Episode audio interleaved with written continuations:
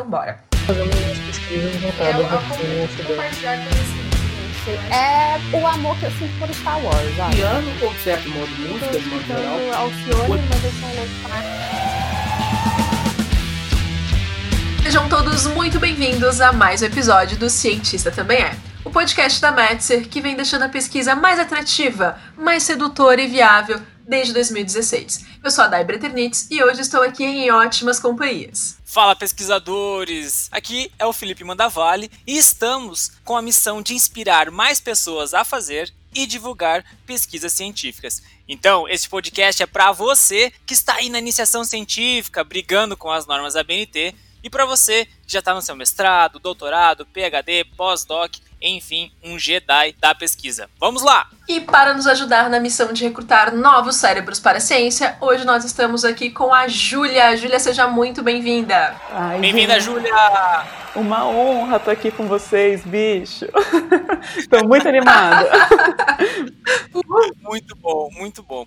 Júlia, pra gente começar esse bate-papo, conhecer você um pouco melhor, Júlia, sem dizer a sua profissão, quem é você? É muito difícil responder isso porque a minha vida hoje basicamente ronda em torno da matemática. Mas eu diria que, além de uma pessoa que gostaria muito de ver um mundo que as pessoas não tivessem medo de enfrentar a matemática, que não se sentissem incapazes de fazer matemática, eu sou uma pessoa muito ativa, eu gosto muito de estar consumindo conteúdos diferentes, eu gosto muito de pesquisar coisas novas, de ler, de assistir. Eu amo girafas, eu talvez seja um tanto quanto identificação com esse bichinho.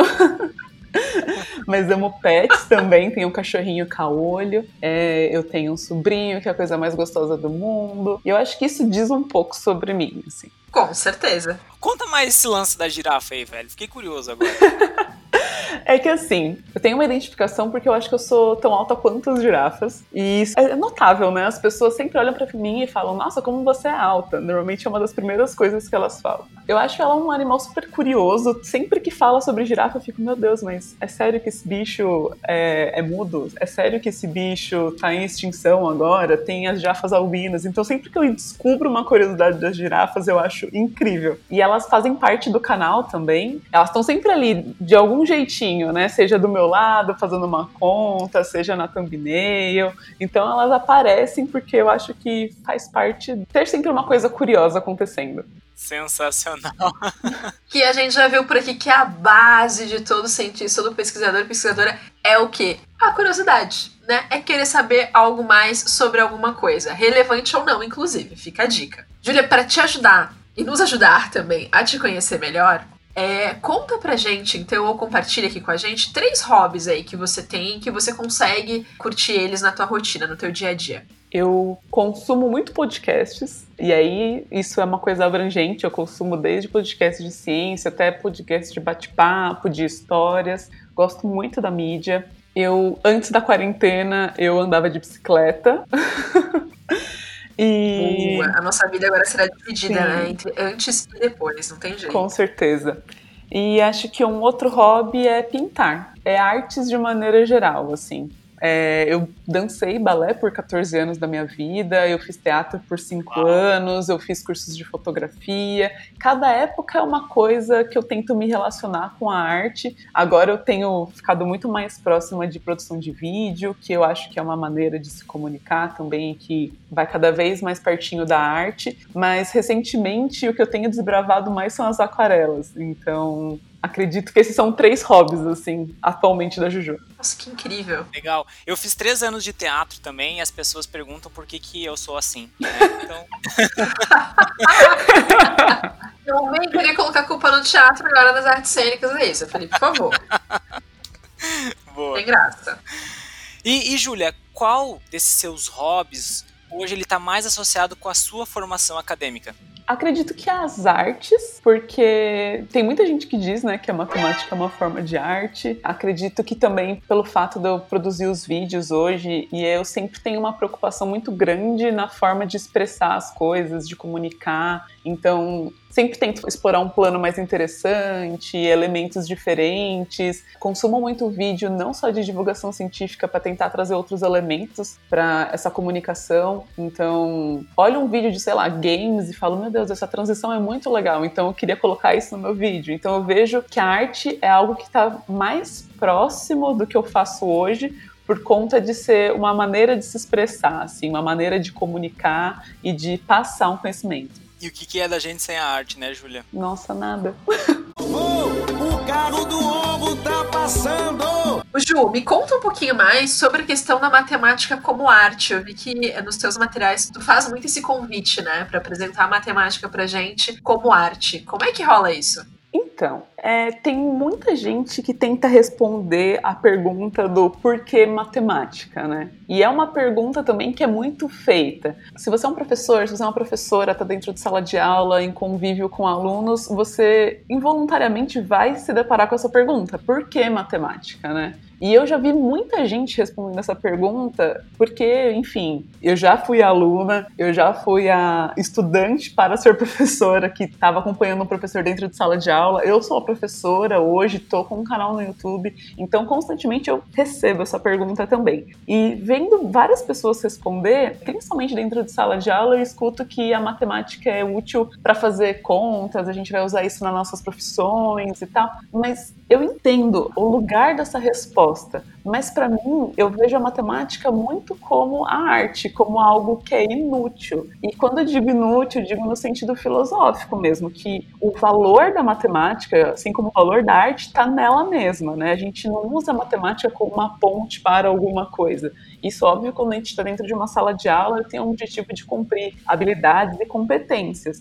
Mas da forma que eu apresento a matemática nas minhas redes sociais, é muito mais numa ideia de consumir a matemática porque sim, porque é legal, porque é algo que faz a gente pensar, porque é algo que vai apresentar um problema interessante. Não é necessariamente a gente vai usar aquilo imediatamente, logo depois de terminar de assistir um vídeo ou consumir um post meu no Instagram, mas porque aquilo vai gerar ali como um arsenal de coisas que você consumiu e que a partir do momento que é seu, que você entendeu, você pode usar aquilo para o que você quiser. Agora é meu, eu uso porque eu quiser. Isso me lembra alguém. Muito bom.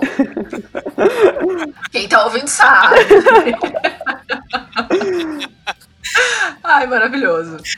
E eu acho que uma causa você acabou já de colocar pra gente de uma forma sutil e singela, mas a gente queria conhecer mais três causas, ou até mesmo bandeiras, que, que te motivam, ou que você até defende abertamente. Tá, eu acredito que a primeira delas é as mulheres na matemática, mulheres na ciência de uma maneira geral. Ainda é um ambiente muito hostil para as mulheres, e eu acho que o mais cruel disso é que às vezes passa desapercebido, né? Porque, sei lá, não existe uma lei ou não tem alguém abertamente dizendo que as mulheres não podem estar na matemática, parece que isso não é uma questão.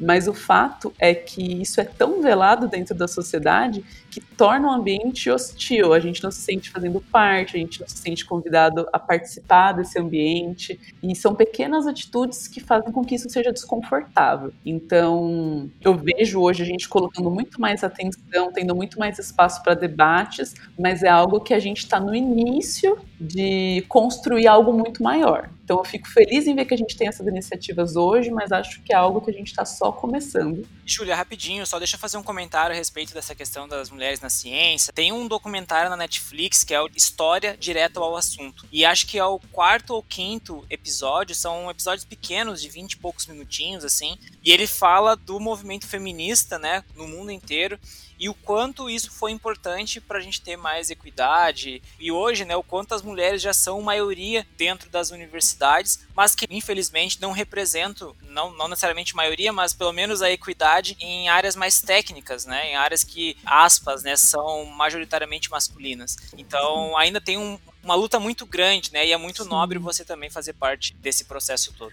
Sim, e pensar que mesmo que elas existam nesses ambientes, dificilmente elas vão ocupar cargos de liderança. E a gente vê as meninas super na escola, empenhadas. Tem vários estudos, né, que mostram comparativos de nota de meninas e meninos na área das exatas e tudo mais. Só que esse número vai se diminuindo ao longo do tempo. Então elas é, já ingressam menos na matemática, elas vão menos, pro, menos ainda para um mestrado, uma porcentagem menor ainda para um doutorado. E quiçá elas vão ser reitoras ou vão ocupar um cargo de diretoria dentro da universidade. Então a pergunta que fica é o que, que a gente está fazendo ao longo dessa trajetória, né? Então por isso que eu digo que a gente está no início ainda. A gente tem meninas que ingressam na matemática, mas a gente não garante que a existência delas seja confortável ao longo da carreira, né? Então a gente tem um processo aí, uma grande jornada. E essa é só uma pergunta, né? E quando vem a pergunta, e cadê a mulher negra nas exatas, nas ciências? E me chamou muita atenção quando vocês colocaram a questão. Na verdade, a Júlia colocou, né? Não se garante que esse ambiente seja um ambiente confortável para que a galera consiga seguir nessa jornada, né? Essas mulheres. E é muito louco porque é, nesse discurso de meritocracia vem essa questão de que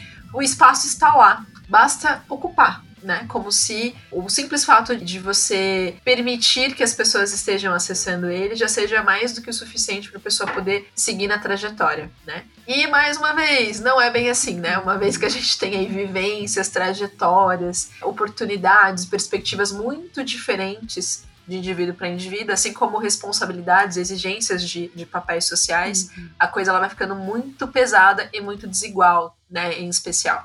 Então é sim importante a gente ter um olhar sensível para essa questão da não só da inserção da mulher, mas de todas as outras representações, né, que não se tratem de um homem branco dentro desses espaços, que é o mais comum que a gente tem, mas a gente tem um, um olhar sensível para que ações sejam feitas no dia a dia, porque às vezes é uma vírgula, né? É um pontinho que não vai fazer diferença na estrutura geral, mas para aquelas pessoas que estão ali faz completa diferença e de fato garante que a, a existência e a permanência das pessoas nesses espaços e consequentemente nessas trajetórias, né?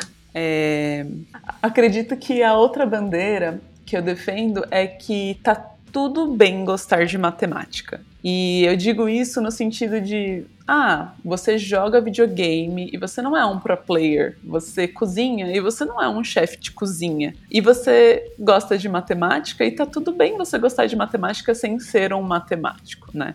Acredito que a gente é ensinado desde criança de que matemática é chato, desinteressante, que matemática é para poucos, e esses poucos têm umas características bem específicas, né? Então isso tudo acaba afastando a rapaziada da matemática e colocando como se eles não gostarem de matemática fosse uma imposição e algo que não realmente não fosse para eles. As pessoas não se veem participando daquilo, não se veem capazes de entender e nem de produzir matemática.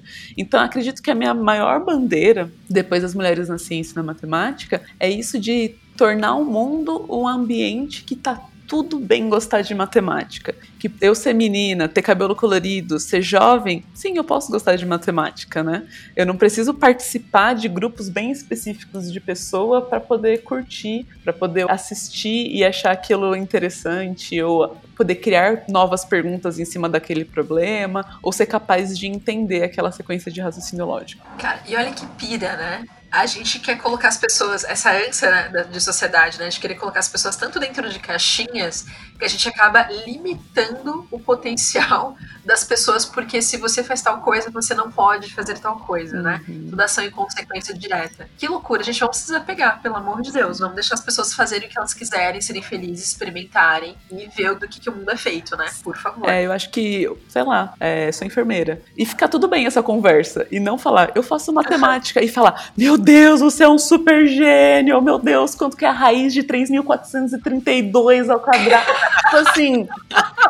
Gente, eu sou um ser humano igualzinho a você. Eu como pão com manteiga no café da manhã, igualzinho a você, só que eu despertei grande parte da minha energia em entender esses negócios de matemática, assim como você despertou parte da sua energia para entender uns rolês completamente diferentes. E olha que legal, a gente pode conversar, tá tudo bem isso. Eu não sou um super gênio extraterrestre, eu tenho um lugar privilegiado por entender isso. Não, normal, entendeu? Viu, Júlia? Não, é excelente, excelente. Aqui na Metzer, a gente gente tem um menino, é o Eduardo, né? O desenvolvedor aqui da Metzer, e ele ama matemática, certo? Du, essa é pra você, viu? Du, você é uma pessoa normal, cara, tá? Du, fica tranquilo, Tá tá? Você é um ser humano normal, viu? Tá aqui a Júlia endossando isso, cara, tá? A gente te adora, viu? A gente, vai, a gente pode conversar, entendeu? Du, vamos ser amigo. É, isso não é? Lindo, lindo, lindo, lindo. E, e eu acho que uma, outra- uma outra coisa muito importante é, é que, assim, vocês são seres humanos e vocês não são calculadoras humanas ambulantes, né? Porque tem uma galera que, de fato, é bem isso. Tipo, oi, tudo bem? Quanto que é... Tipo, gente, calma. Amor e carinho com essas pessoas e com todos nós, por favor. Ou quando você vai sair pra jantar com amigos e aí fala, ah não, a Júlia divide a conta porque ela é matemática. Eu fico, meu amor, eu deixo isso daí indicado, entendeu? Eu não sei fazer essa conta de cabeça agora com essa pressão aqui toda. Eu devo até errar uma vírgula. Então, assim, vamos fazer uma calculadora. Deve ser ótimo, né? Tipo, só um pouquinho. Aí tira o celular de dentro da bolsa, faz o cálculo, dá tanto, gente. Obrigada. Exatamente. Tipo, né? Eu acho que isso é uma coisa muito legal de falar, porque assim, se o matemático existisse para fazer conta, que profissão inútil, né? Porque a gente já criou a calculadora. Então, por que existe o matemático se o matemático é só fazer conta? Não faz sentido existir essa profissão. Mas mesmo assim ela existe, então não deve ser só isso, né? O carro do ovo tá passando. Antes da gente chegar nessa coisa do pra que, que serve o matemático, pra que, que existe, né? Globo Repórter total. Mas antes, conta pra gente como é que foi é, o teu encontro com a matemática. Como é que você se apaixonou pela matemática? Tá. Eu digo primeiro que ela me seduziu, porque eu sempre tento ter, é, como eu digo, sempre que eu tento lembrar das minhas histórias de escola ou de ensino médio, eu sinto que hoje eu fico muito enviesada, sabe? Eu não tenho lembranças claras e nítidas da minha relação com a matemática na escola. Eu lembro que, bom, eu lidava com ela como uma outra disciplina qualquer. E conversando com a minha mãe recentemente, ela até disse: Ah, mas você era monitora, né? Mas isso era uma, uma condição que meus professores colocavam assim: Tipo, ah, Júlia, você curtiria? Pô, curtiria, vamos lá então. Mas eu não lembro de ter, tipo, dado uma atenção muito especial para matemática na escola, nem nada disso. Eu lembro que eu tinha, eu tenho, né, um irmão que é engenheiro, e não sei, um caminho natural foi que as pessoas olhavam e falaram, Ju, por que você não é engenheira também? E eu acabei comprando essa ideia quando eu tinha ali uns 12, 13 anos, meu irmão já estava cursando a, a faculdade na época, ele é uns anos mais velho do que eu. E eu falava, ah, parece legal, né? Constrói coisa, né? Parece show. E aí eu fiz um plano de vida, entendeu? Eu falei, não, eu vou fazer engenharia civil, vou construir só projetos ecologicamente sustentáveis. Então, eu tinha ali todo um sonho, entendeu? Só que quando eu tive a oportunidade de conversar com uma engenheira, que foi no ensino médio, mais especificamente no terceiro ano, assim, dias antes de fazer a inscrição para o vestibular, eu falei, nossa, que legal engenharia, né?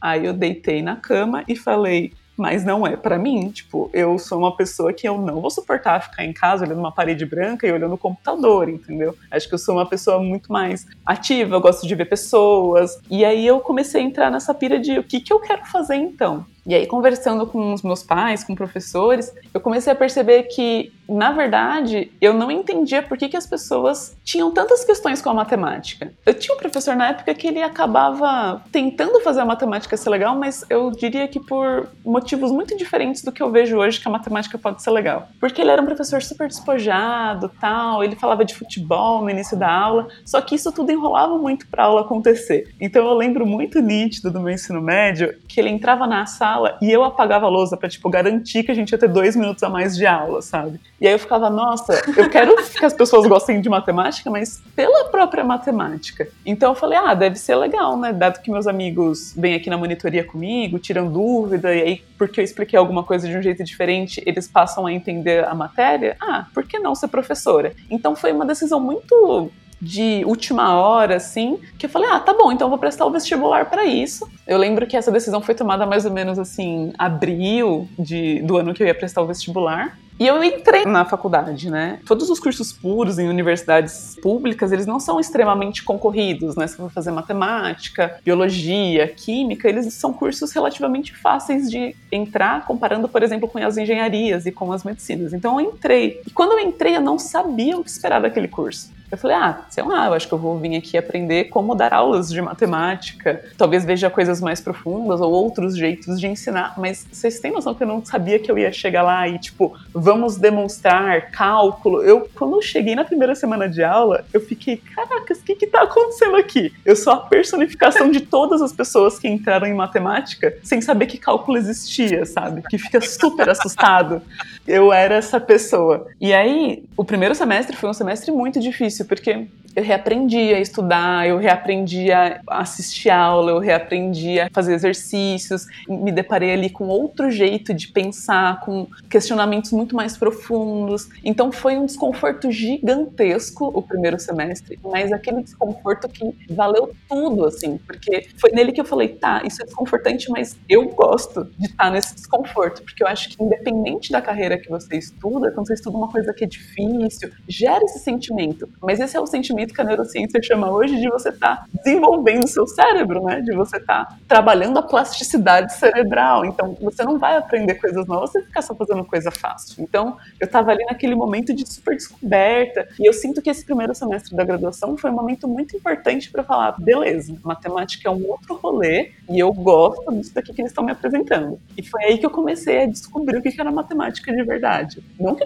eu aprendi na escola não era matemática de verdade. Era, mas uma parte, uma fração muito pequena e eu considero uma parte bem desinteressante. E eu vou te falar, nossa, eu lembro assim na quinta, sexta série do ensino fundamental ali, eu, eu tinha ódio de matemática, mas não era a matemática em si, eu, é que eu sou dislexo, sabe, Júlia? Uhum. E eu tinha muita dificuldade de ler os enunciados dos problemas. Uhum. E eu não entendia os problemas. E isso porque eu tinha dificuldade de leitura. Depois, eu fui entender isso mais tarde, e já no ensino médio, eu, assim, moía na matemática. A hora que chegou mesmo na parte da geometria, acho que é a parte que eu mais adoro da matemática. E depois, na faculdade, estudando matemática mais ligadas à área financeira e tudo mais, o professor Clésio, um beijo, né, gabaritava as provas do professor. Então, assim, é, eu particularmente gosto muito da matemática, mas assim, a gente tem que entender, como você falou, né, que existe uh, uma matemática muito mais bela, muito mais complexa, né, muito diferente daquilo que é apresentado na escola, até pela nossa própria maturidade, né, Júlia, de entender esses pontos, né, como você falou, né, da nossa capacidade de se envolver com exercícios mais complexos também. Então acho que quando a gente é criança tem muito disso, né, Júlia, quando a gente é pré-adolescente, talvez não seja a maior preocupação, né, do aluno aprender a entender profundamente o racional de, da, da, matemática e tudo mais. Mas como que é esse papel do professor, Júlia, nessa nesse ensinamento, assim, você vê que você teve um professor que te estimulou a, a, entender mais de matemática? Como que foi essa tua jornada lá no início, assim? Então, não tive. É muito louco isso, né? Eu não tive ninguém que me incentivou muito a fazer matemática. Eu cheguei na licenciatura em matemática porque eu descobri que esse curso ensinava a ser professor. E como eu achava que era isso que eu queria fazer, né? Se eu tivesse a oportunidade de apresentar matemática do jeito legal que eu via, eu acabei caindo nesse curso. Não foi porque alguém falou, não, você vai gostar muito de matemática. Ah, você... Não, eu caí lá completamente de paraquedas. Nesse primeiro ano que foi um lance bem louco assim na vida, eu lembro que eu tinha uma colega que ela nem terminou o curso, mas a gente formou uma dupla tão legal no início do semestre que aquilo me estimulou, entendeu? A gente sentava para estudar tal. Depois eu fui conhecendo uns veteranos, e aí a gente, sempre que eu tinha dúvida, não tinha entendido alguma coisa, eu tinha ali um, um grupo de apoio mesmo, né? Eu chegava às mesas, o pessoal jogando baralho, e naquele momento eu ficava, nossa, mas eu não entendi a demonstração disso daqui. Aí alguém, assim, sem lousa nem nada, começava a discutir, de repente pegava uma folha de papel, abria um livro, ali mesmo a gente já ia discutindo matemática. Então, eu acho que eu ter continuado no curso foi muito de tipo, eu cheguei aqui, eu vou tentar até o fim. e foi um tanto de, tipo, ter amigos ao redor me incentivando e estando ali como apoio. Depois que eu fui criando mais intimidade com professores, e aí chegou num momento em que eu não queria, mas não passou na minha cabeça desistir, sabe? Foi, tá bom, eu entendi como é que funciona esse lance de graduação. Esse lance de graduação, achei ótimo. é só um lance mesmo mesmo, galera. Quem tá ouvindo a gente tá aí apavorado, cabelo em pé, não sabe o que, que. Tudo certo, é só um lance de graduação. Um Vai passar, a trajetória tem que ser gostosa, tem que ser divertida, tem que ser desafiadora, senão não tem graça. E é isso aí.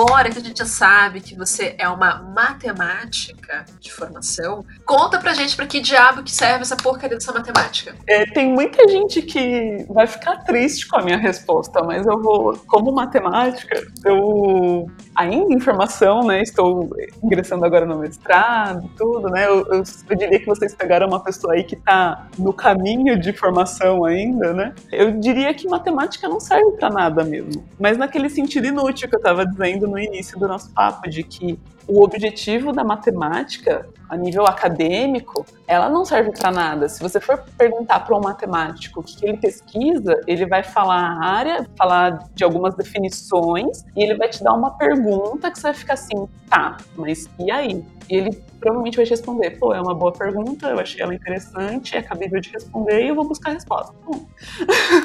então, matemática é você se interessar por uma pergunta suficiente para você querer desprender tempo e energia para resolver ela. Aí você fala, Ju, mas quer dizer então que ninguém vai usar para nada? Não, quer dizer que ela precisa existir para que outras pessoas, pode ser matemáticos aplicados, aí podem ser químicos, engenheiros, outras pessoas de outras áreas, olhem aquele conhecimento e falam, beleza, então eu vou usar isso daqui para subir um satélite, não sei aonde. Né? Ah, eu vou usar essa resposta para poder programar um negócio de um jeito diferente, otimizar um processo. Então, o matemático por si, ele não está preocupado, o papel dele na sociedade não é resolver um problema agora, atual, e sim criar ferramentas para que as outras pessoas consigam olhar aquilo e sim aplicar. Né? Então a gente vê, por exemplo, conceitos que a gente explora desde antes de Cristo, tipo os números primos, que a gente consegue ver aplicação para eles hoje, quando a gente fala de criptografia, por exemplo. Então, ah, a gente não teve um problema, precisamos criptografar, vamos desenvolver os números primos. Não, eles as ferramentas estavam ali, à disposição. Alguém olhou e falou, beleza, então vou usar isso daqui para desenvolver essa ferramenta. Maravilhoso. E pensando na sua bandeira de Acho que o pessoal não ficou tão desapontado, tá? Só um comentário rápido. e voltando um pouquinho na, na, questão da sua bandeira, da questão de mulheres na matemática, eu queria saber como é que foi o incentivo por parte dos teus familiares e tal, com relação aos brinquedos. Tipo, você foi aquela menina que só brinca com boneca ou você de fato pôde ter uma mente ativa desde pequena? Tipo, desafios brinquedos que te estimulavam a descobrir e pensar de outras formas? É, eu acho que eu tive acesso a um tanto de coisa. Eu tenho um irmão que é sete anos mais velho do que eu, então vamos pensar que quando eu tinha ali cinco anos, o meu irmão já estava com 12. Então minha mãe me obrigava ele a brincar comigo. Então vamos dizer que eu tinha pole, mas a minha pole tinha um carrinho, entendeu? Então podia sempre brincar junto e ser interessante para os dois. Eu tinha ursinhos Parmalat, tinha minhas polis que eu gostava muito, mas eu lembro de sair na rua para jogar bets, né, jogar taco. Então eu tinha acesso a um, várias brincadeiras, nunca tive imposições de eu não posso fazer isso, eu não posso fazer aquilo com questões das brincadeiras. E a minha mãe, até hoje, assim, eu tenho um, um sobrinho, e é uma preocupação muito grande da minha mãe, de, por exemplo, ah, não, eu quero dar aqueles joguinhos de madeira, eu vou dar um tangram, porque a já tem um vídeo no canal que fala de tangram, tangram é muito legal para criar as formas, então eu vou dar um tangram. Então, minha mãe sempre se preocupou em mapas, é, aqueles eu tinha de EVA, né, eu não tinha de madeira. Então, eu lembro muito de ter, tipo, mapa do Brasil com as capitais, aí você conseguia tirar do EVA, destacar os estados, destacar as capitais. Então, a minha mãe, eu acho que ela é grande responsável nesse sentido, eu brincava tanto com os meus brinquedos quanto meu irmão, mas ela me oferecia muito é, esses brinquedos educativos. Então, tive bastante contato com materiais desse tipo. Maravilhosa, já arrasou. Arrasou, mamãe, muito obrigada. Ganhamos uma profissional incrível e que super tem essa vontade de, de ensinar, ensinar, ensinar. E falando em ensinar, ensinar, ensinar, é, surgiu aqui uma curiosidade da nossa parte, é entender, na verdade, como é que foi a sua trajetória da tua graduação para o canal do YouTube? Como é que foi assim, tipo, cara, eu quero fazer isso e o como é dessa forma? Gente, sempre que vocês me perguntarem qualquer coisa sobre trajetória, eu vou falar, pega uma pipoca. Sabe aquela cena do Procurando Nemo que a Dory tá todo com a sua taruguinha e aí ela pergunta, ai, como é que tá seu filho? Aí ele vai, o, Marlin vai contar e aí eles se agrupam todos assim pra ouvir o Marlin. É tipo isso. Uhum. Eu quero que todo mundo esteja assim. Tá avisado, certo. Mesmo 1,5 bilhões atrás houve uma grande. Meus pais estavam muito apaixonados. Bom, aconteceu o seguinte. Senta que lá vem a história. Então entrei na graduação com essa vontade de mostrar uma matemática que para mim era muito interessante, talvez mostrando dessa maneira fosse cativar outras pessoas. E isso é, ficou bem restrito no início, assim, eu estava ali tentando me entender no lugar academia, no, na graduação, em iniciação científica, o que, que eu fazia com a licenciatura, o que, que eu fazia com a matemática. Eu estava ali naquele, naquela zona que eu já descrevi um pouco para vocês. Eu tive a oportunidade no meio da graduação de fazer seis meses do meu curso na Finlândia. Então apareceu uma oportunidade de um edital, eu consegui uma bolsa por mérito acadêmico, show. Juju estava na Finlândia e eu optei pela Finlândia por uma questão de beleza, falam que a educação daí é show, eu quero colar lá e ver o que eu consigo trazer para o Brasil de interessante para poder estimular a educação aqui. Foi meio que nessa pegada que eu fui. Não que eu tivesse muitos países à disposição, mas quando eu vi que tinha a Finlândia, eu falei, é para lá mesmo que eu vou. Quando eu volto da Finlândia, eu voltei com essa questão de caracas, eu tô cada vez mais gostando desse papel matemática, não como resolver algoritmos ou fazer contas, eu tô gostando muito desse papel matemática de fazer perguntas, de descobrir diferentes maneiras de resolver o mesmo problema. Eu tava nessa pegada. E eu falei, eu queria muito que tivesse um espaço que eu pudesse contar isso, as coisas que eu venho descobrindo, porque, nossa, estou sendo exposta a um tanto de coisa legal aqui na graduação, agora no, no meu intercâmbio, mas onde eu faço isso? E quando eu voltei, eu ainda tinha algumas aulas de inglês, né, para cumprir, e eu contei isso numa das aulas de conversation. E aí uma amiga minha, eu falei, ah, eu acho que eu vou abrir uma página no Facebook, na época o Facebook estava em alta e tal.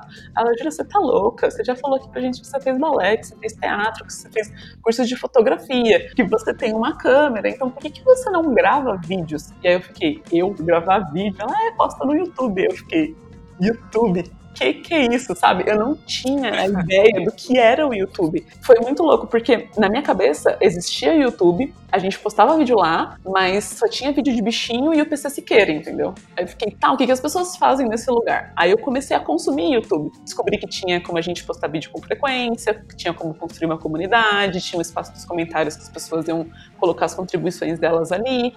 Então tudo que eu estava querendo estava sendo cumprido pela plataforma. Sem contar que eu ia conseguir explorar muito mais esse lado Juju falante, Juju se expondo, enfim, que eu acho que é mais interessante do que a Juju escrevendo, talvez, olhando hoje em retrocesso. Bom, eu simplesmente liguei a câmera, coloquei no modo que eu nunca tinha colocado, que é o de vídeos. Gravei o primeiro vídeo, peguei o cartão de memória e falei o que, que eu faço com isso, porque eu não fazia ideia de, de como editar um vídeo, de como. nada, nada, nada coloquei o vídeo no computador e falei, beleza, se o YouTube me promete ensinar as coisas, eu vou pesquisar no YouTube. E aí eu comecei a olhar outros canais que ensinavam edição de vídeo, eu comecei a consumir muito conteúdo, não só de ciência nem educação, mesmo para poder falar, ah, eu gosto desse tipo de formato, eu gosto desse tipo de corte, isso daqui é interessante para mim. E aí eu comecei a tentar replicar no meu iMovie, entendeu? Eu nunca usei um software muito sofisticado. A minha vontade era compartilhar isso daí pro mundo. E assim foi. E aí eu publiquei o primeiro vídeo e nunca parei desde então. Estamos aqui.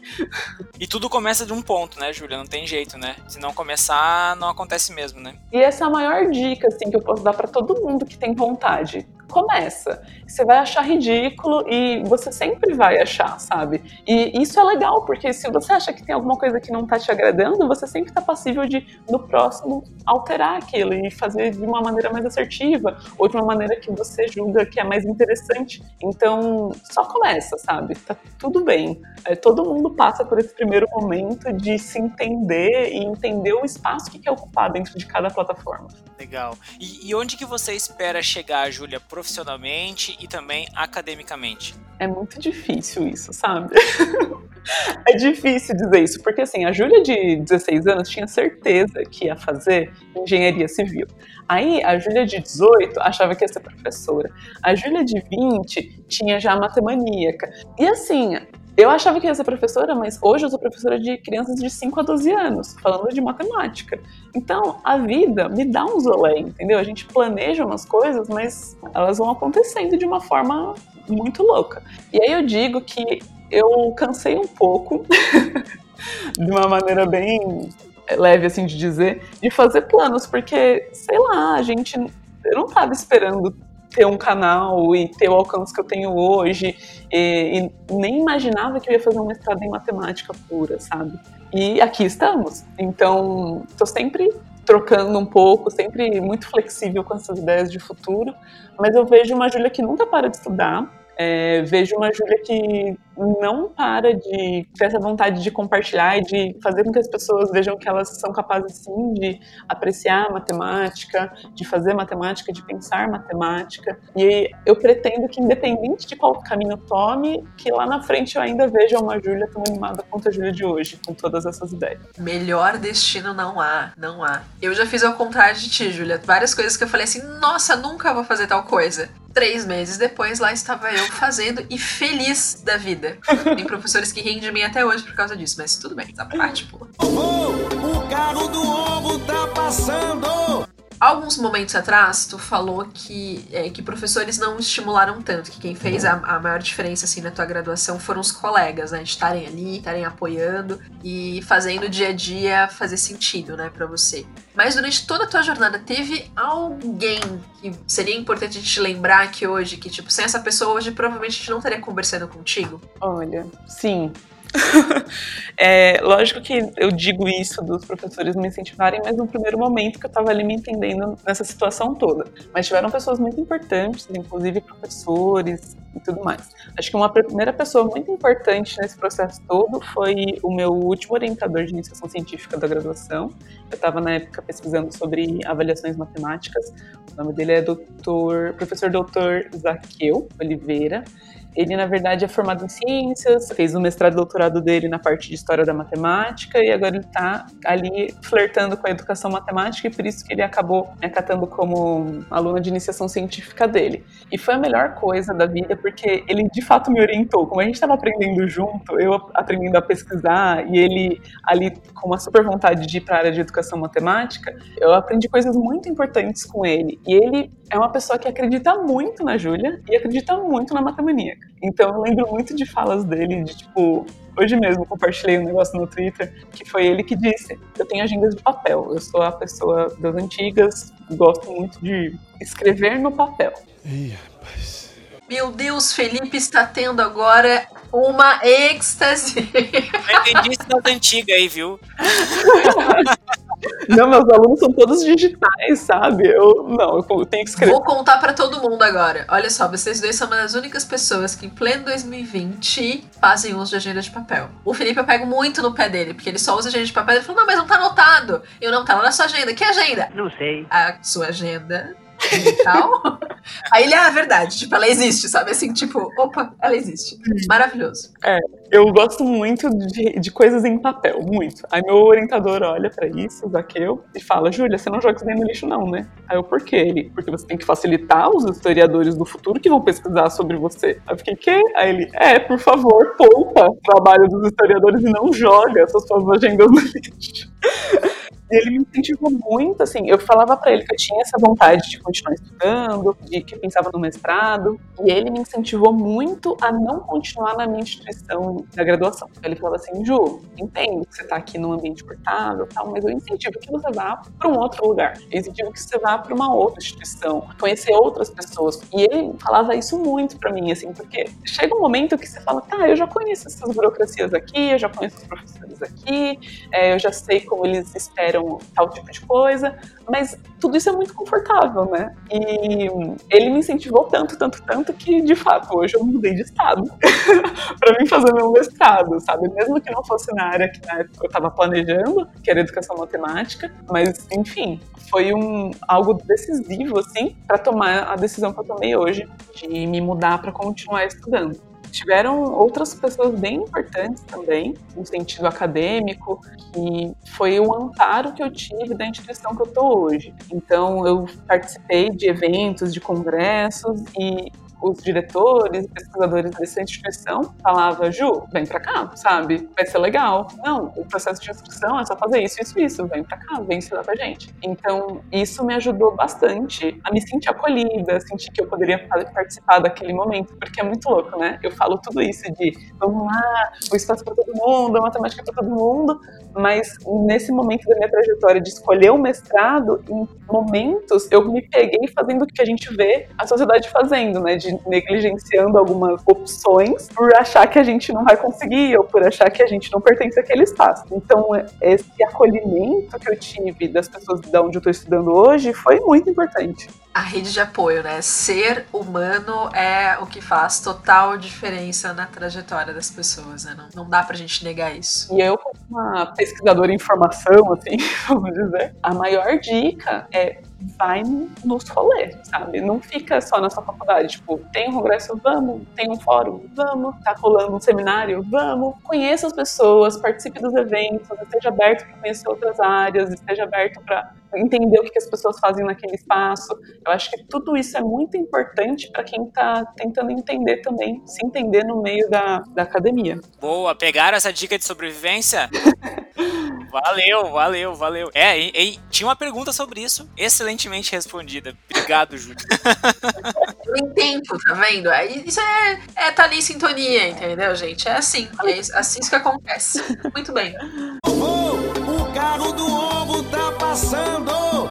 Mas assim, ah, agora a gente tem uma perguntinha. Hum. Ela é um pouquinho polêmica, geralmente. Amigo. Ou talvez levemente dolorosa hum. para vocês que trabalham com divulgação científica. Então, assim, a gente escolhe aqui quatro pontos a gente coloca aí como sendo, julga, né? Como sendo os principais objetivos da divulgação científica, mas a gente gostaria muito que você escolhesse um deles e defendesse esse um diante dos demais, ok? Ok, ok. Então, vamos lá. A divulgação científica é fundamental para desenvolver a ciência, disseminar ideias e resultados para o mundo, potencializar o debate científico ou instigar novos talentos. Eu vou ficar no instigar novos talentos, porque eu vejo que é algo que acontece muito com o meu conteúdo na internet.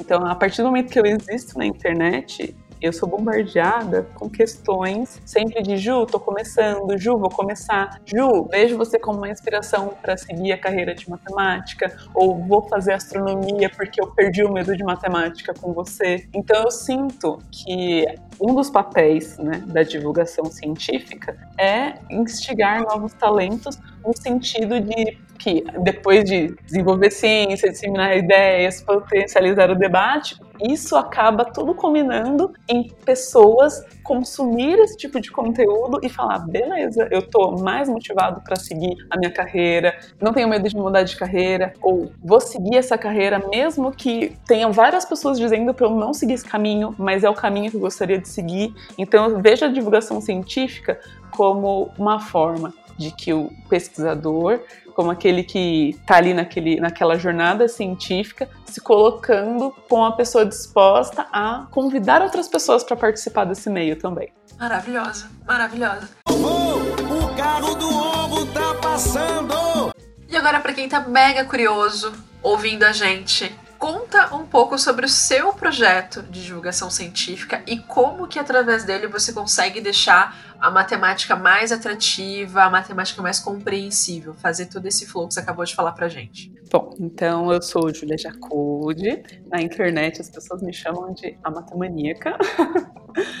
E eu estou presente em todas as mídias, nasci no YouTube com um canal, que é onde eu produzo vídeos semanais sobre matemática, mas também estou aí no Instagram, mais ativo, no Twitter também.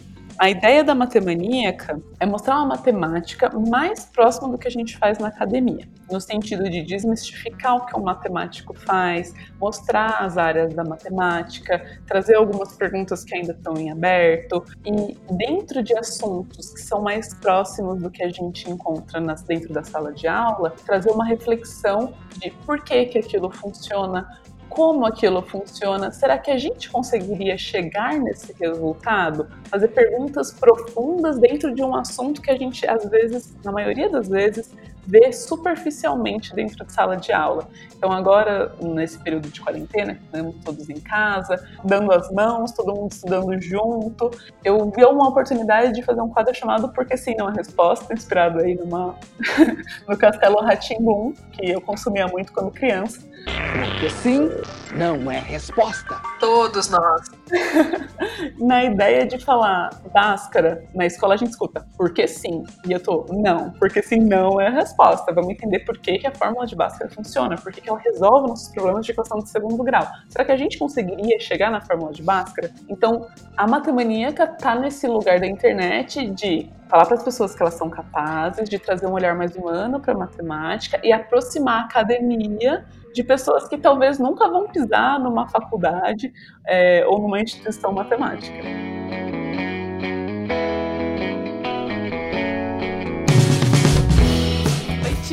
Quem fala é a Julia Jacode, a matemaníaca, e hoje é dia do professor. Linda. A última frase em especial, apaixonante. E dar os parabéns pra Júlia também, que ela foi uma das ganhadoras do YouTube Next Up 2019, né? Então, sinal de que a matemática tá ganhando seu espaço, né, Júlia? Bora! Nossa, são incentivos como esses que faz a gente não desistir, sabe? Porque é isso, eu não sou o, o assunto trending. Se você nem tá no YouTube, eu não vou estar no, na home, muito provavelmente sendo indicada, porque eu vídeo bombou, porque matemática não é um assunto quente.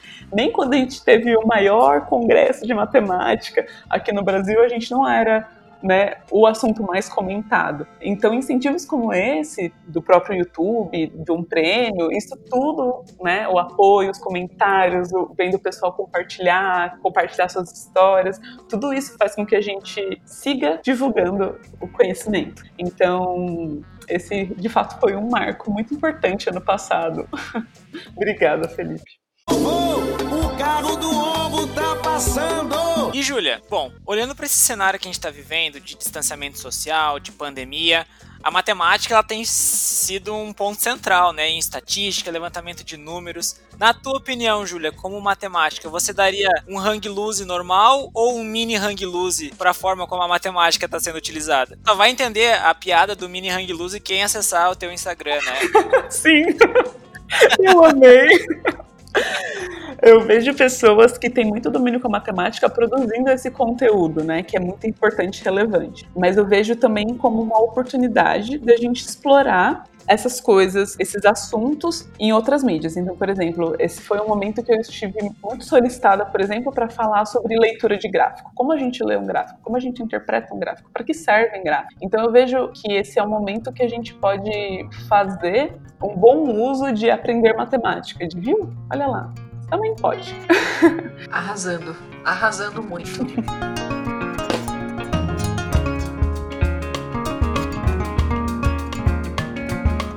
Bom, agora a gente tem uma série que a gente gosta muito, mas geralmente também é o momento da pipoca, sabe? Pega a pipoca, vamos conhecer. Porque a série importante para a sua formação é um momento que a gente gosta muito que você indique pra gente títulos que marcaram a sua vida de alguma forma ou que você acha que outras pessoas também vão curtir tanto quanto você. Show. E pra gente começar, eu gostaria muito que você indicasse pra gente o título de um livro. Tá. Eu acho que o título de livro de matemáticos mais indicados é O Homem que Calculava, Malbatarran, pseudônimo de Júlio, Júlio César de Mello Souza, maravilhoso, mas eu vou dizer um diferente, então. Quem me acompanha sabe que eu indico muito esse livro, mas não é à toa. É porque é um livro que eu vejo como um ótimo encontro com a matemática, que é O Diabo dos Números. O Diabo dos Números, se você olhar a capa, não julgue pela capa, porque parece que é um livro. Ele é escrito de fato para as crianças, mas é um livro que qualquer idade vai se beneficiar das discussões que o livro traz. Então a ideia é que tem o Robert. Ele é um menino que não se vê muito na matemática, que ele não tá tendo boas notas,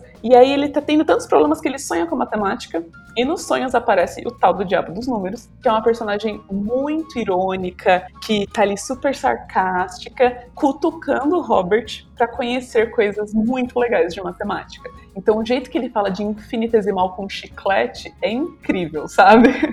Então, eu super indico o Diabo dos Números. É tudo para mim esse livro. E para quem aqui já tá cansado da Juju indicar esse livro, eu vou indicar um outro hoje, que é um livro do Terence Tao. Ele é um dos medalhistas Fields, é um, matemático que também é super preocupado com divulgação. Ele tem um blog, mas ele faz uma divulgação para matemáticos, assim. Mas tem um livro dele que eu acho que é um benefício muito grande para quem gostaria de entender mais como resolver problemas. Chama Como Resolver Problemas Matemáticos, é uma capa roxa, assim, lá da SPM, o livro. E é um encontro muito positivo para quem quer desenvolver habilidades de resolver problemas. Então ele passa por diversos tipos de problema, por problemas que ele encontrou em épocas de Olimpíada, e ele vai dando dicas, ele classifica é, tipos de problemas matemáticos, e dentro desses tipos ele vai lembrando estratégias de resolução. Então deixo aí uma segunda opção de livro. Queria dizer que foram três, hein?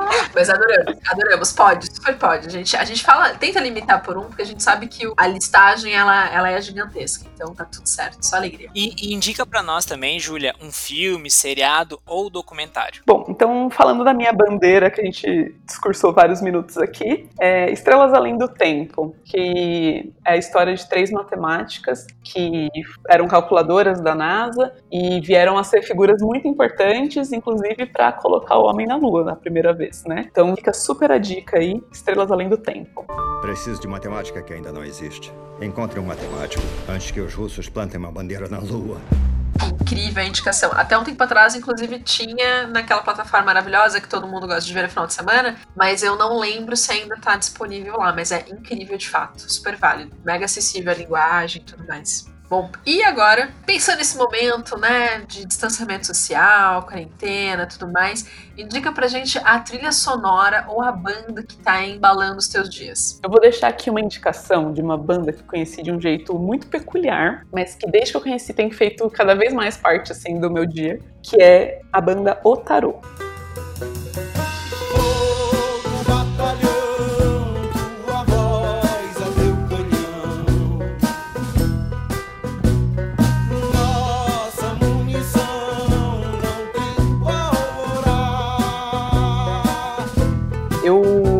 Encontrei eles num, num evento muito louco que acontece em algumas cidades do Brasil, que você não sabe onde vai acontecer, quando vai acontecer e nem quem você vai ouvir tocar. Mas você se inscreve. E aí, uma semana antes, eles dizem o dia, três dias antes, eles dizem o lugar, e aí você cola lá e você vai ter um encontro com três bandas diferentes. É isso. Nossa, que máximo isso!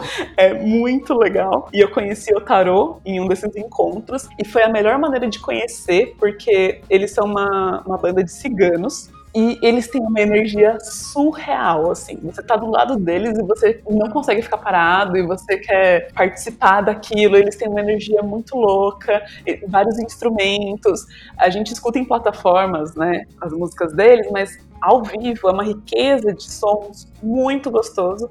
Mas eu deixo a indicação, então, o Tarô. Pô, eu achei na hora o formato dessa festa, desse festival aí. Que da hora isso, velho. Sim, muito legal. Se vocês quiserem cortar, eu vou contar pra vocês. Chama Soul Far. So far. Far. Hum, Ó, dei, dois, dei dois Googles em menos de um minuto aqui já. Meu Deus do céu. O- o- até, até te contar também, Júlia, o Felipe ele é master nisso, assim. Tipo, você vai falando as coisas com ele, ele já tá, ao mesmo tempo que tá conversando contigo, prestando atenção, ele já tá pesquisando, né? tirando conclusões, fazendo. É, é uma loucura. Que massa. So Far Sounds Brasil. Aí, já achei. Tem São Paulo, tem outras cidades, tem na Inglaterra. Eu acho que ele não é um negócio do Brasil, assim. O formato dele é, é mundial, mas é muito legal. Eu participei de vários. A minha amiga tinha um. É tipo uma assinatura. Então ela podia ir em todos os eventos, ela não precisava se inscrever. E a assinatura dela oferecia que ela podia levar um convidado sempre com ela. E é super intimista, então eles contavam o evento na semana, porque, tipo, sei lá, vai acontecer no brechó que fica no centro de São Paulo, então eles ajustam todo o espaço para receber a gente. Aí, assim, 30 pessoas, aí um amigo que faz bolo vegano que vai vender o bolo, sabe? Assim, é, é muito intimista e é muito gostoso. Aí quando o artista começa a tocar, todo mundo senta e assiste, sabe? É muito massa. legal, é muito legal. Que massa, que massa. E Júlia, conta pra gente, qual que é a sua comida favorita? Nossa, que difícil, né? Posso trocar essa pergunta para qual é a minha comida não favorita? Uau! Júlia, por acaso você é taurina? Não? Não, eu sou geminiana. Eu sou aquele signo que as pessoas têm medo de dormir à noite, né? Porque vai dormir com o capeta. É o que dizem. É verdade. Eu não entendo muito, mas vira um meme. Vai ter, vai ter que ter, vai ter que ter um episódio falando de astrologia. Não, olha. Sabia? Pelo menos um, né? A gente podia fazer um, Um só, falando sobre. um. A gente podia colocar o impacto da astrologia no, no perfil dos pesquisadores, olha só. Seria bem interessante. Eu não faço a mínima ideia, me disseram, entendeu? Meu mapa astral não foi eu que fiz, foi um amigo que leu. Eu não sei nada disso. Não compactuo. Quando eu vi, eu já tava geminiana, né? É, quando eu vi, já tô espalhando essa fake news, né? Mas, ó, digo que é a não favorita porque é a única coisa que eu descobri na vida que eu não como de jeito nenhum. Então, de todas as comidas que eu fui apresentada na vida, tem um único subconjunto que eu não compactuo. Que é coisas doces de milho. Então, tipo assim, coloca um creme de milho, pô, show. Coloca o milho na pizza, beleza. O milho salgado, só vamos, entendeu? Sem problema nenhum. Agora, se você me oferecer um curau, uma pamonha, um suco de milho, um sorvete, um bolo de milho, eu não, assim, não é que eu não gosto, eu não consigo, sabe? É muito louco isso, eu não sei o que acontece. Compatibilidade total o Eu negócio. tentei muitas vezes, sabe? Recentemente fiz um verão no. um curso de verão que eu fiz amigas que amam pamonha, assim, tentei. Não rola, não rola, ainda não rola. Muito bom. E legal que você tentou várias vezes, né? Não é aquela pessoa que assim, olhei pra cara e não gosto. Sim. Não, ela insistiu, foi lá, provou, curtiu e não, não rolou. Tem umas coisas que a gente come, né, Júlia? Que repunam, assim, que faz a bochecha levantar sozinha, assim, sabe? Eu fui criada, minha mãe me criou assim, numa situação de que não tem essa de não experimentou, não vai comer. É tipo, vai experimentar sim, entendeu? Então, tipo, eu amo beterraba, quiabo, show, não tenho nenhum problema com nada. Mas as coisas doces de milho é um negócio que ainda não rolou. Não rolou, não deu boa. Eu cresci da parte da minha mãe ouvindo, não faz cara feia, é comida. Tipo, não pode. Uhum. Até hoje, esse é um negócio que. Gostou? Não gostei, mas não também não faz cara, porque se tiver só isso pra comer, isso que vai comer e deu. Não tem, não tem chabu. Minha mãe fez escarola, não é perguntar se que é escarola, a escarola, a escalora. A escarola já tá no prato, entendeu? Já veio, né? Ela já chegou até você, não deu tempo. Maravilhoso. Escuta, não gostei não. Cara, mas deve ter algum prato que é aquele prato assim que é, é certeiro. Tipo, não importa quem fez ou aonde é, é, é bom, é gostoso. Ah, eu gosto muito de lasanha. Lasanha. Adoro que, tipo, é um prato que dá pra criar muito, sabe? Então, hoje tem a rapaziada que faz as lasanhas de berinjela. Nossa, tamo junto, entendeu? Ah, super. E é um negócio que, tipo, os ingredientes são tudo bom, né, cara? A pessoa faz lasanha não tem como dar errado, né? É difícil, não tem, difícil. não tem. Concordo. Pessoal que tá ouvindo a gente quer experimentar na cozinha. Calma, lasanha salgada, né? Não vamos misturar muita coisa, vamos devagar. Pelo amor de Deus. E, que nessa época, o que tá tendo de receita inusitada, gente, que a gente pergunta assim, e tava bom isso no final? Tá complicado. É, não, tá complicado. Tá complicado o rolê. eu vou começar a dar aulas agora online, né? Para as crianças de 5 a 12 anos, que eu tinha comentado. Aí essa semana foi a semana de conhecer as crianças. E aí, quando eu perguntei qual era a comida favorita de uma delas, ela disse pastel. Mas me veio uma água na boca, bicho, que não tá escrito, sabe? Eu falei, mas um pastelzinho agora mesmo, hein? Como é que ia? Aquele olho duvidoso da feira, entendeu? Com aquele caldo de cana que também tem origens duvidosas, mas aquele limãozinho que mata qualquer coisa, tá tudo certo, entendeu? Eu só queria um nossa caldo. mente? A nossa mente mata qualquer coisa. Nossa. Ah, maravilhoso, maravilhoso. E, e olha que engraçado, né? A gente tá, tá nesse processo de abstinência social, de interação, assim, ali tete a tete nos ambientes e tudo mais. E o pastel, ele não vem sozinho, né? Ele vem com caldo de cana, mas ele também vem com a feira. Vem com a feira, vem com barulho, né? É, aquele cheiro, aquela galera. É sensacional. Aquele calor embaixo da lona, tem que ter tudo pra ser gostoso. Né? pastel, né? É isso aí. Aquela galera gritando. É bem isso. Hum. É bem, em breve, breve, todos nós conseguiremos. Vai, dar- vai dar certo. O carro do ovo tá passando. Bom, a gente vai ter que começar a se despedir. O papo tá muito bom, tá muito delícia. Eu acho que a gente vai ter que trazer a Júlia aqui outras vezes, porque a gente viu que é pano pra manga essa tal dessa matemática. Assim, eu sou muito facinho para falar de matemática. Me chamou, eu tô colando, entendeu? Então, estou feliz em Bora. saber que a gente pode vir mais vezes. Vamos levar a palavra da matemática para o maior número de pessoas possíveis. Maravilhosa! Espero que outros, outros pesquisadores, outros estudantes, enfim, apaixonados por matemática, colhem nos projetos, que a gente quer ver muito, muito desse tecido aí contaminar positivamente o máximo de pessoas de fato. Quem não gostar ainda tá super convidado para colar e ter um encontro positivo também. Testar, né? Experimentar, Ah, tipo a escarola. Experimentar escarola, experimenta a matemática. Então pode colar quem não gosta também. Não é? É quase um slogan, assim. Se você não conhece a Juju, você não pode dizer que você não gosta de matemática. Primeiro conhece. Aí depois você pensa um pouquinho. E aí você pode falar pra gente se gosta ou não gosta de matemática. Maravilhosa, maravilhosa. Ju, pra quem quiser conhecer mais sobre você e mais sobre o seu trabalho, como é que a gente te encontra? Então, eu sou a matemaníaca em todas as redes. Com o artigo A, matemaníaca tudo junto. Então, se colocar Facebook barra a matemaníaca, vou estar lá. Instagram barra a matemaníaca, eu vou estar lá. Twitter, YouTube, é, a minha página pessoal, é tudo a matemaníaca, não tem erro. Maravilhosa. Gosto assim, é fácil mesmo de encontrar. Não tem desculpa, hein, gente? Não tem desculpa. Muito bom. E pro pessoal que tá ouvindo a gente nesse momento lindo, maravilhoso, tô com pesar de terminar esse bate-papo, mas ah, a gente quer saber, quer continuar, na verdade, sabendo tudo que vocês estão achando dessas conversas, em especial do nosso bate-papo hoje aqui com a Juju. Cara, dá um feedback pra gente nas redes, mas também se quiser dar alguma sugestão, quiser, e, cara, eu quero os contatos da Juju, quero conversar com ela, não consegui achar nas mídias, manda lá no podcast.metzer.com que a gente super vai se empenhar pra dar um feedback pra vocês, tá bom? E te esperamos na próxima semana com mais um episódio do Cientista Também É. Curtiu? Então compartilha, nos acompanhe e nos persiga em nossas redes sociais. E não esqueça de dar uma espiada no blog da Metzer. Eu tenho certeza que você vai encontrar um post pra chamar de seu. Beleza, Juju? Obrigado. Júlia Jacode. Pô, a pessoa tem code no nome, né? Capaz que não ia ser matemática, né? Massa, massa, massa, massa. Obrigado, pessoal. Obrigado, Júlia. Obrigado, Dai. E até semana que vem. Valeu! Obrigada a vocês, super beijo, bons estudos, rapaziada.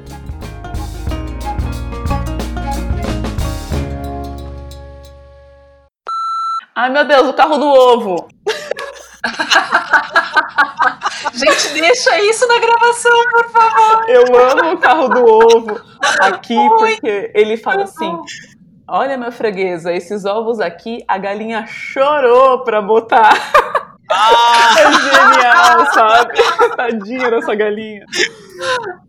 O brasileiro fez PhD em comunicação no nascimento. Vem com né, cara? é né? isso. Nossa, total. Como diria a nossa Joana, cara, brasileiro tem que ser estudado, né? Este podcast foi editado por Dente de Leão.